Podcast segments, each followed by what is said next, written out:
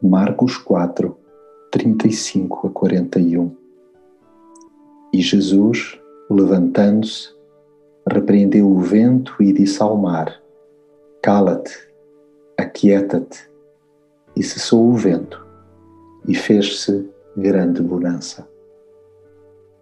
Alturas em que tudo parece bater certo.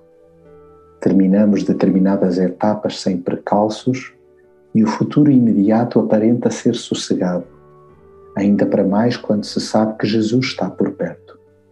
No entanto, do nada, surge uma tempestade daquelas. Num ápice, as nuvens aparecem e os ventos sopram fortíssimos.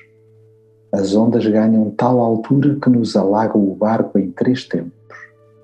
Jesus continua lá, mas há que reconhecer que a sensação de afundamento iminente não desaparece. Longe disso.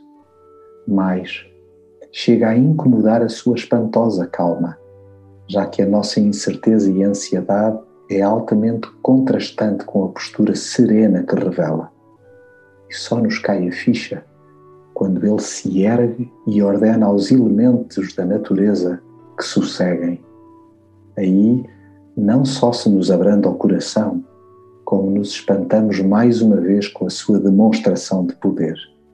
Sim, na próxima tormenta há que exercitar a fé nele pois aquele que tem ascendente sobre a criação deseja também tê-lo sobre a nossa natureza.